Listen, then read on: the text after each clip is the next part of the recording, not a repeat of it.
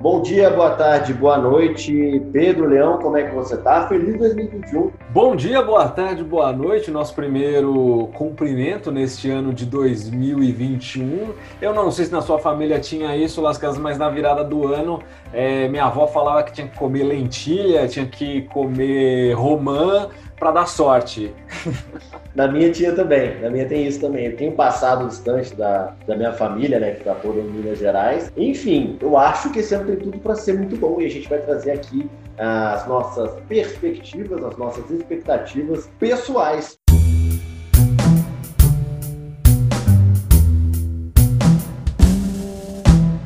A gente falou muito no último episódio do podcast, falando de 2020, né? Eu trouxe a, a, minha, a minha contagem de três livros apenas, apesar de ser um ávido leitor em outras oportunidades, em outros anos. E já vou trazer aqui minha meta. Já vou começar o nosso episódio falando de metas. Quero ler 10 livros, de 13 para 10. É um salto importante, é um salto aqui que considerável, né? Mas em relação ao, ao que, que, se pode ser lido, eu acho que ainda é bem calmo, bem parcimonioso. Pretendo ler 10 livros ao longo de 2021. É uma boa meta, é uma meta assim plenamente alcançável e também uma meta respeitável, né? 10 livros é uma boa meta sem dúvida.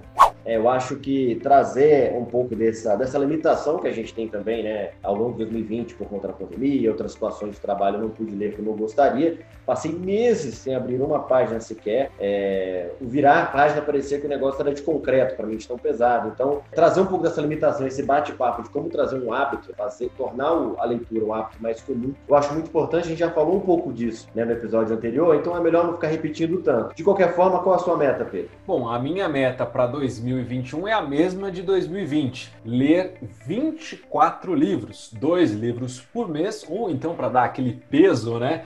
Um livro a cada 15 dias.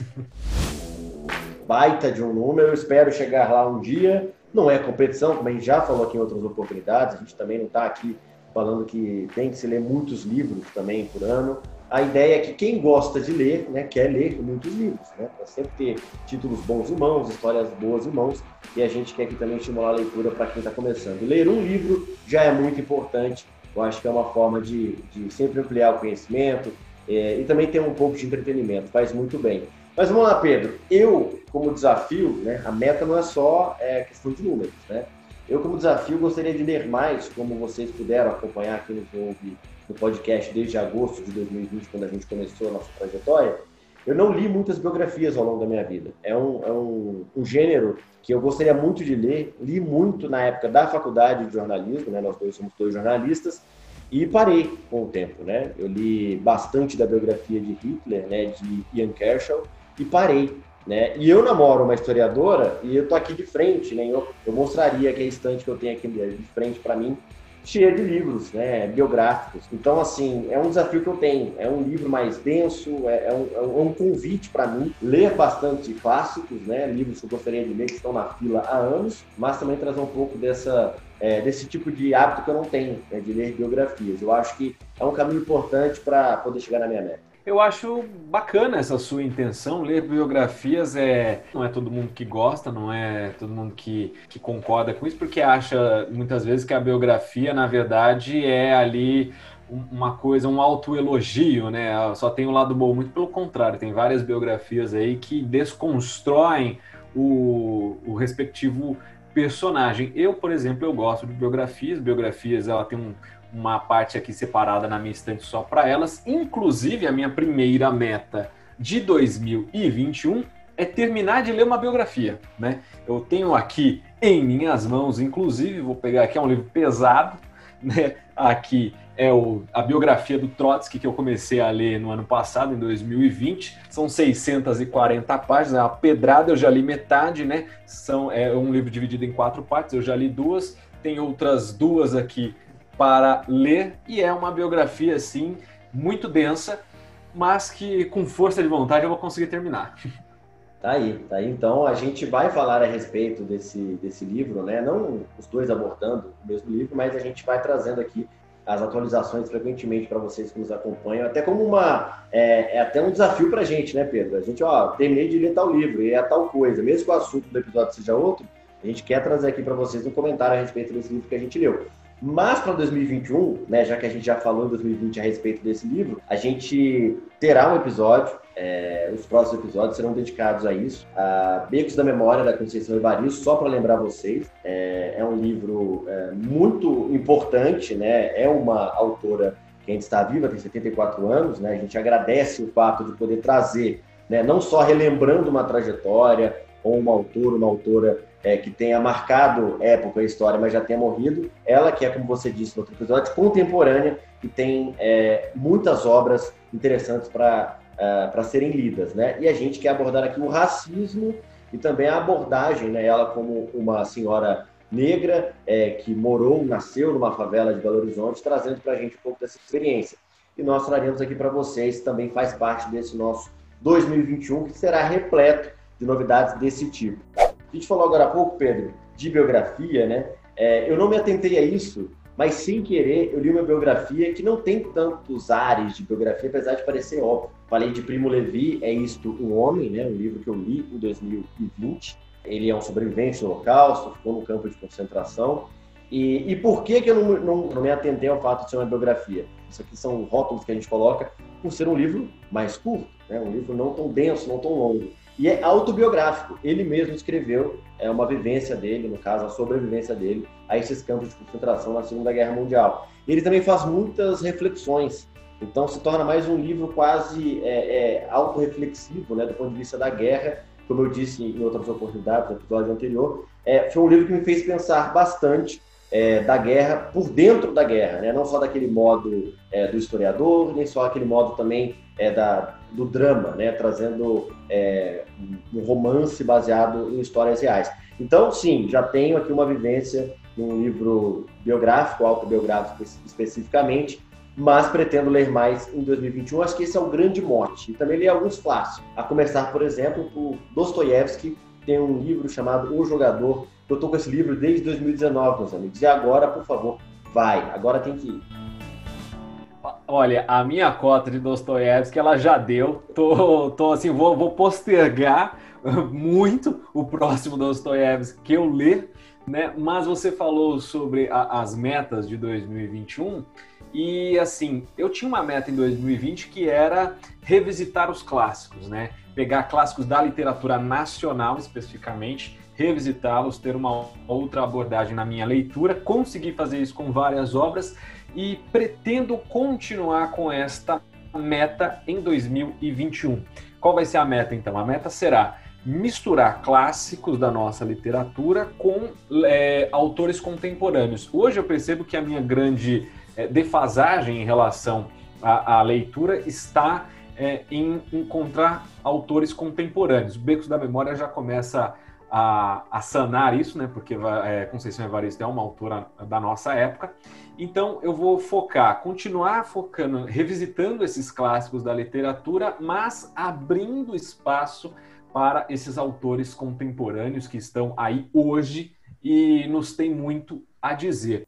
Para falar do clássico, eu tenho um aqui que será o próximo livro que eu ler, que eu vou ler, né, depois que eu concluir aqui a biografia, que é, obviamente, um baita clássico, Drácula de Bram Stoker, é, escrito ali no final do século XIX, que uma vez eu tentei começar a lê-lo já, alguns muitos anos atrás, acho que uns 10 anos atrás, até mais até, acho que em 2007, 2008 eu tentei ler esse livro, uh, não consegui, desisti e agora coloquei como uma meta lê-lo novamente. Aí, eu também quero ler clássicos. Eu sou muito fã de Machado de Assis, considero ele um autor clássico, obviamente, né, o maior, é, na minha opinião, brasileiro.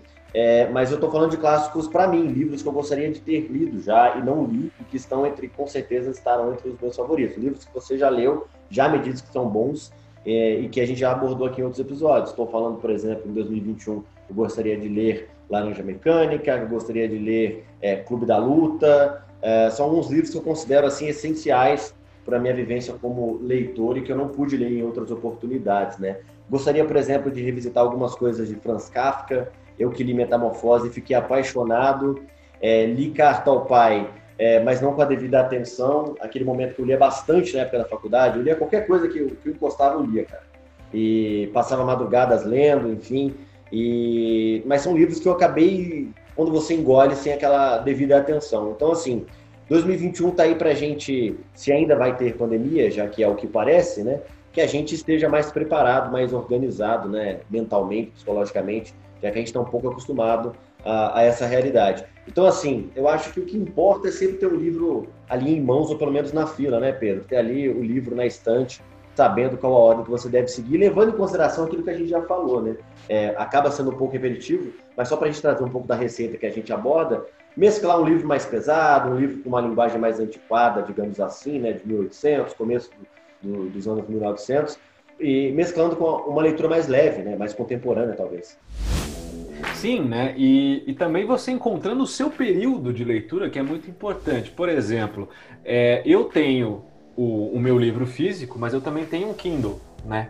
E o que, que eu faço? Eu uso o Kindle para ler antes de dormir.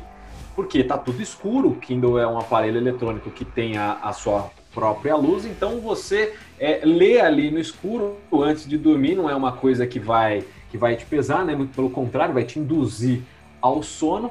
Então eu acho que estratégias de leitura também são importantes, né? Você, é, o Kindle é um, é um aparelho que você consegue levar para qualquer lugar, né? Por exemplo, eu tenho aqui esse livro de 640 páginas para quem está vendo, que não dá para você ficar levando isso aqui para qualquer lugar, né? Isso aqui não tem como, você tem que ler na tua casa e só na sua casa, né? É, é. Então, assim, vai muito dos seus hábitos, né? Novamente, não só hábitos de leitura, mas hábitos do dia a dia. Né?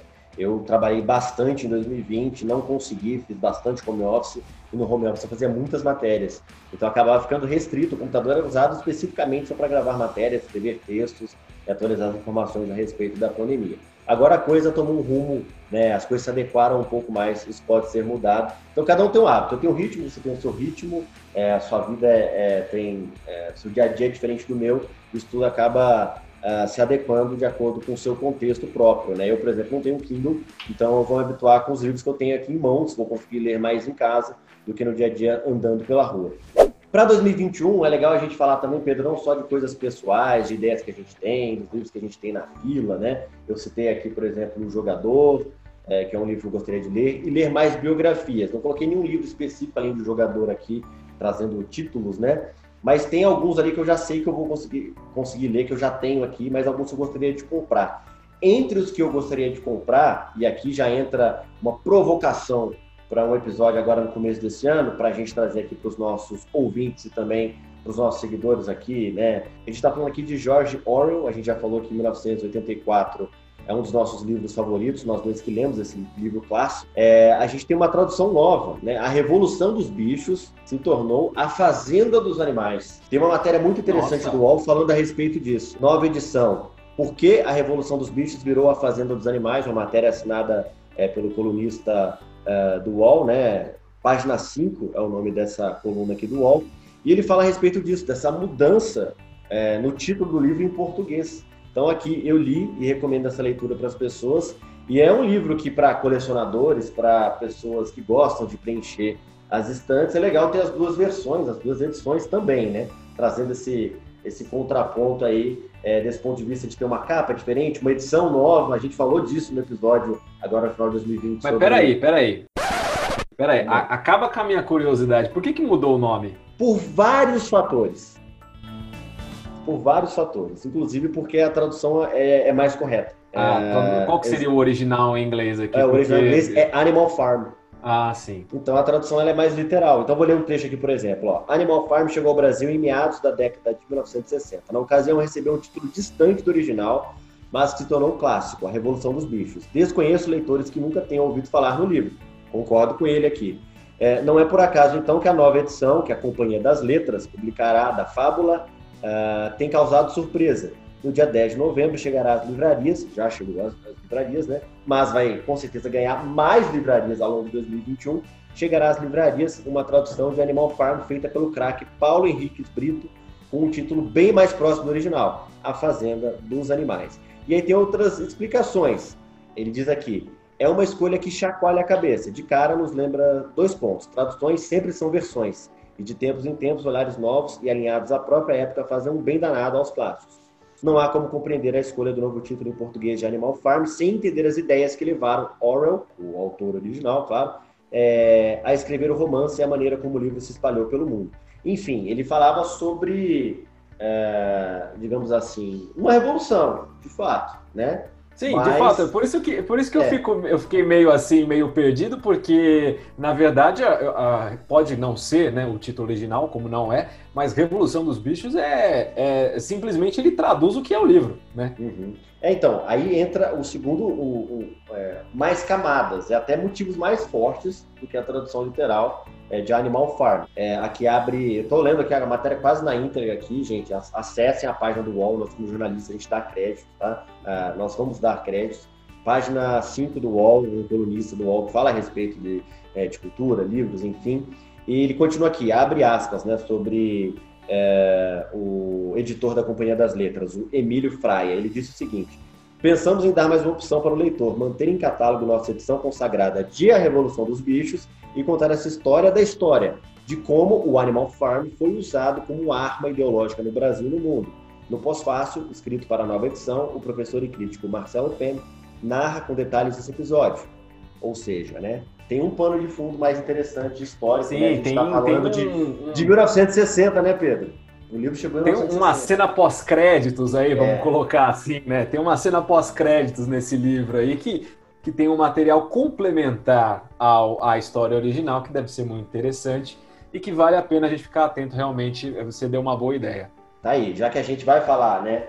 sobre percos da memória, de Conceição Evaristo, uma discussão mais ampla, inclusive com entrevistada, pessoa que é especialista é, no assunto Conceição Evaristo, a gente pode trazer ou alguém ou nós mesmos é, é, trazer esse assunto aqui para os nossos ouvintes, enfim, pessoas que nos acompanham, a respeito desse livro. Eu achei interessantíssimo, é muito legal ter os dois irmãos, claro que será a mesma história, né? Mas é muito legal trazer o porquê dessa mudança, já trouxe aqui um pouquinho do porquê mudou.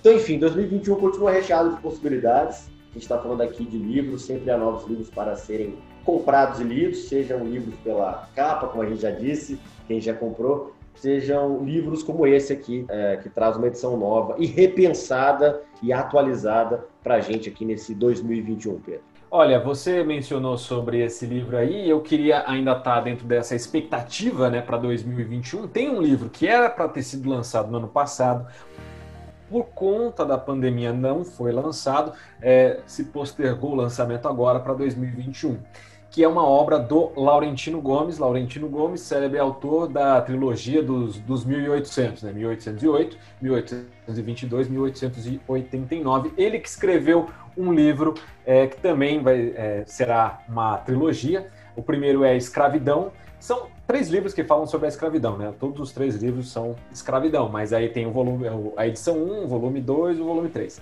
E aí o volume 2 era para ter sido lançado no ano passado, não foi vai ser lançado agora em 2021. Eu já li o primeiro, né, que fala é, do início da, é, da escravidão. Como é que ele relaciona? Como é que é a história disso? Ele coloca o início da escravidão, como tudo começou, né? É, como o, o, negro acabou sendo escravizado e as consequências disso. E aí isso aborda o primeiro livro. No segundo livro, ele já começa a trazer o, o Brasil colônia, né? A escravidão refletida no Brasil. O primeiro fala só realmente do que acontecia na África e o terceiro é uma situação mais contemporânea. Era um livro que eu estava na expectativa para comprar no ano passado.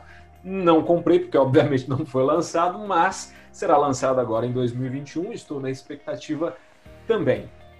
Então a gente trouxe aqui um pouco do nosso, uh, da nossa visão né, uh, pessoal a respeito dos livros, o que a gente gostaria de ler, a quantidade, o que a gente vai trazer também no nosso podcast, né, com essa novidade inclusive em vídeo para vocês, mas vai trazendo um pouco desse mercado literário, digamos assim, né, trazendo aqui pouco dessa movimentação das editoras e dos escritores. A gente pretende fazer mais isso ao longo de 2021, mas também trazendo o nosso bom humor, o nosso bate-papo trivial a respeito de qualquer assunto que nos der na telha, né, Pedro? Então tem muito assunto, tem muita coisa, tem para todos os gostos. Fica aqui o nosso convite, o nosso merchan também. Você que quer nos seguir, fique à vontade. Já vou aproveitar, Pedro, já que a gente vai finalizando o papo, né? Já vou passar aqui os meios de contato para quem se interessar para falar com a gente. Primeiro, do nosso podcast, né? A gente tem aqui o canal Lendo com Leão no YouTube, fiquem à vontade para é, continuar seguindo e compartilhar também esse link é, vocês que seguem o Pedro aqui no Lendo com o Leão. É, temos lá no nosso podcast, no Spotify, no Deezer, na Apple Podcasts, no Google Podcasts. Se você quer mandar um e-mail para a gente com sugestão de assunto, algum comentário, fique à vontade também, confrarialiterária.cast.gmail.com. Estamos também no Instagram, Confraliterária, e eu estou lá no Instagram como Mente Underline Acesa, onde escrevo contos e crônicas, e no meu pessoal, Underline Las Casas, tá aí. É muito meio de contato, fiquem à vontade, não tem jeito de escapar desse diálogo. É isso aí, né? Tem muitos contatos, né? Ainda bem, o Leandro Lascas já mencionou, uh, Lendo com Leão lá no YouTube e também o nosso Instagram, né? O Confra Literário, o meu Instagram, o arroba Lendo com Leão. Conteúdo não falta. É isso aí. Toda quinta-feira, pessoal. Acostumem-se, começando 2021, tá aí um hábito interessante trazer esse debate aqui. A gente espera que vocês participem, nos ouçam, nos vejam e participem com a gente. Por hoje é só, Pedro. Até mais, até semana que vem. Valeu!